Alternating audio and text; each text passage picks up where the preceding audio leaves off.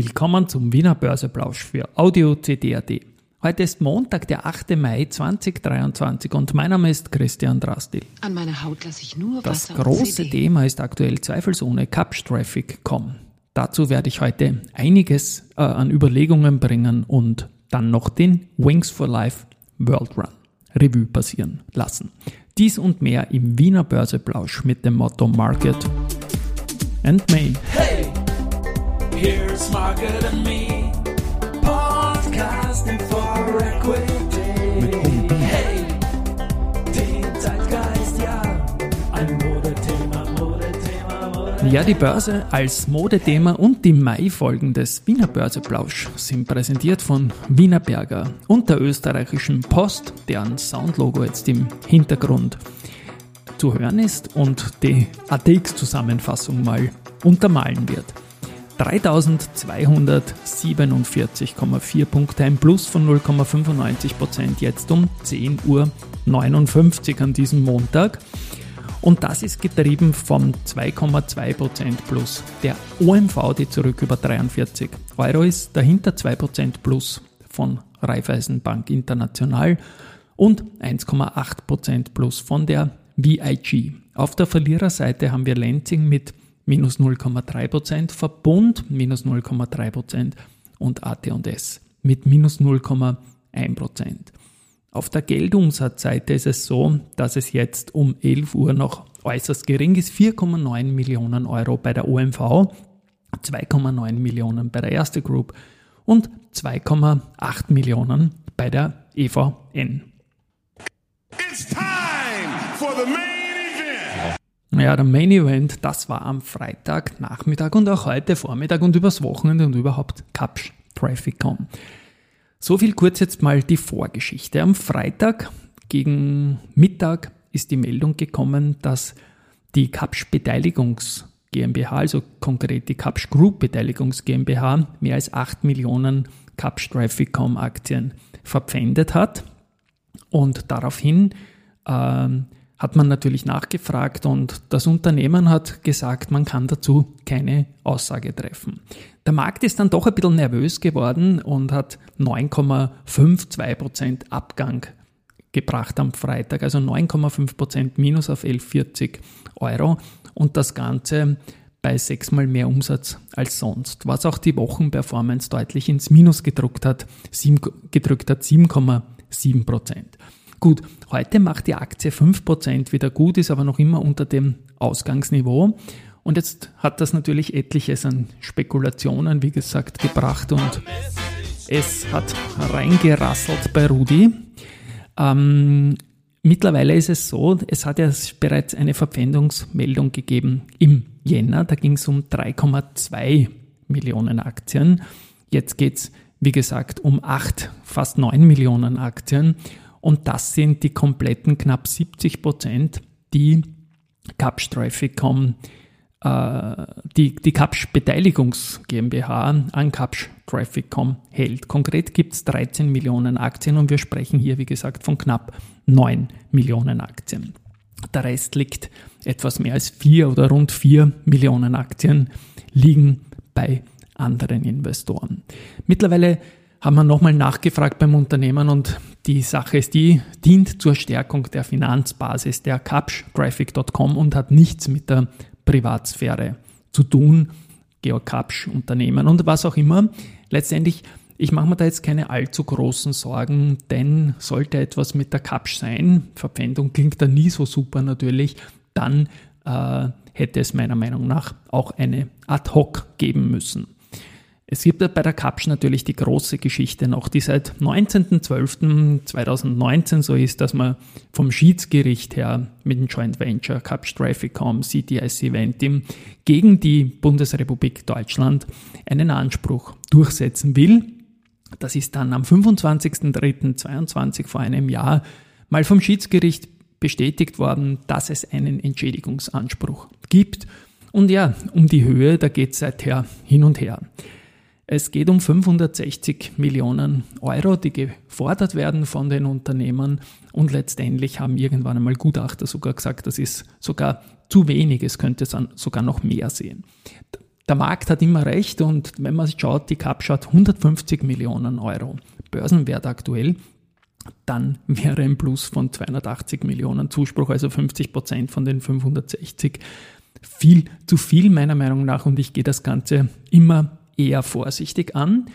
Und ja, auch da war bei einer Verpfändung durchaus ein Gerücht letztendlich oder eine Idee, sagen wir so, Gerücht ist fast viel zu viel, ob es nicht sein könnte, dass man vor einem Schiedsgerichtsentscheid die Aktien verpfänden muss, weil man es irgendwie lockt oder so, dass man dann nicht in einen positiven Entscheid als Großaktionär hineinverkaufen kann. Da Kapsch das Ganze das nicht kommentieren kann, gibt es dann natürlich rundherum einiges an Spekulationen. Die Dauer des Verfahrens und der Zeitpunkt einer Entscheidung vom Schiedsgericht sind überhaupt nicht abschätzbar, hat es immer geheißen. Und CTS Eventim hat im Geschäftsbericht geschrieben, mit einer Entscheidung ist nicht vor Ende 2023 zu rechnen. Aber ein Vergleich kann ja meiner Meinung nach immer möglich sein. Und da bin ich nicht alleine mit dieser Meinung. Und vielleicht tut sich ja da diesbezüglich irgendetwas. Ein weiterer Input war noch die Contron AG, die mittlerweile nach Market Cap achtmal größer ist äh, als die Kapsch. Und die haben schon im Vorjahr was von der Kapsch gekauft im Sommer.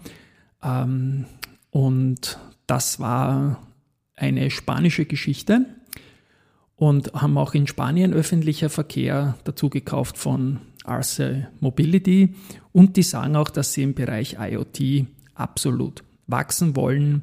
Das ist ein riesiger Zukunftsmarkt, das ist die Vernetzung, Verbindung zwischen verschiedenen Geräten und Fahrzeugen.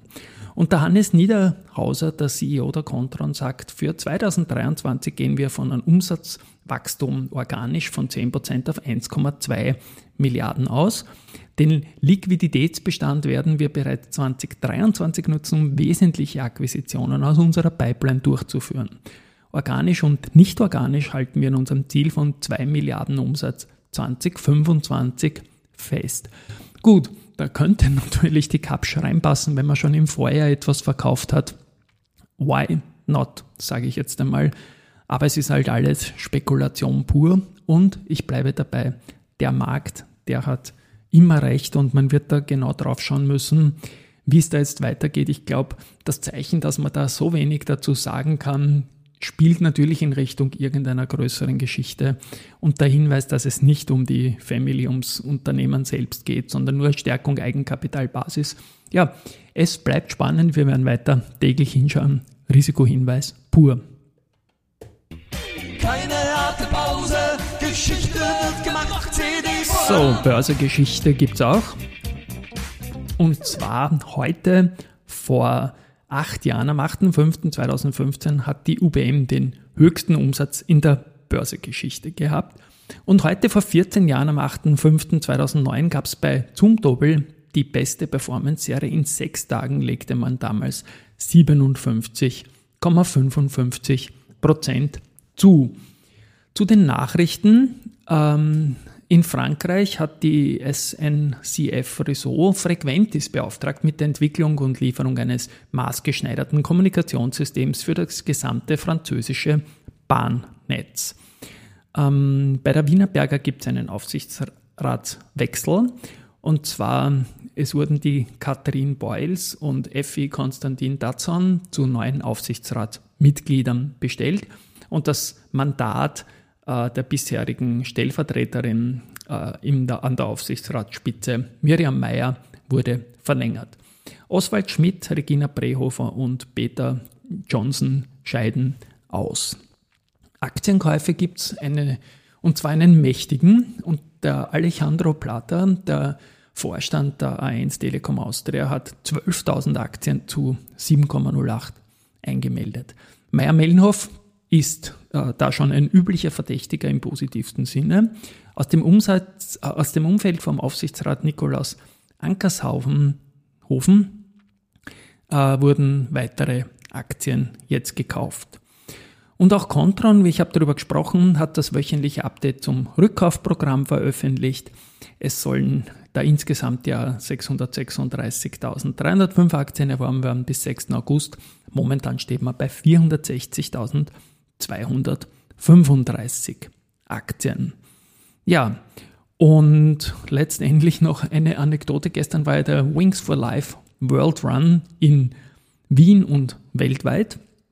Und direkt vor meinem Office hat es einen Megastau gegeben. Ähm, und in der Vorwoche gab es den schon einmal. Wir sprechen hier von der Friedensbrücke und im Stau, ich gehe gerade hin, möchte ein bisschen schauen, wie es steht in diesem Rennen, fragt mich einer, hey, warst du das? Sind das schon wieder die depperten Klimakleber? Ich gesagt, nein, das ist wegen Wings for Life. Ich was? Ich habe gesagt, das ist eine Hommage an die Band von Paul und Linda McCartney, die Wings. Das hat er dann gar nicht verstanden und hat einfach weiter gehupt. Gratulieren möchte ich aber der Führenden in unserem Sportgeschichte Sportwoche Podcast Carola Pendel-Schiedl. Führend deswegen, weil sie die meisten Zugriffe von allen, glaube ich, mittlerweile 55 Sportwoche-Podcasts hat, die meisten Hörerinnen und Hörer.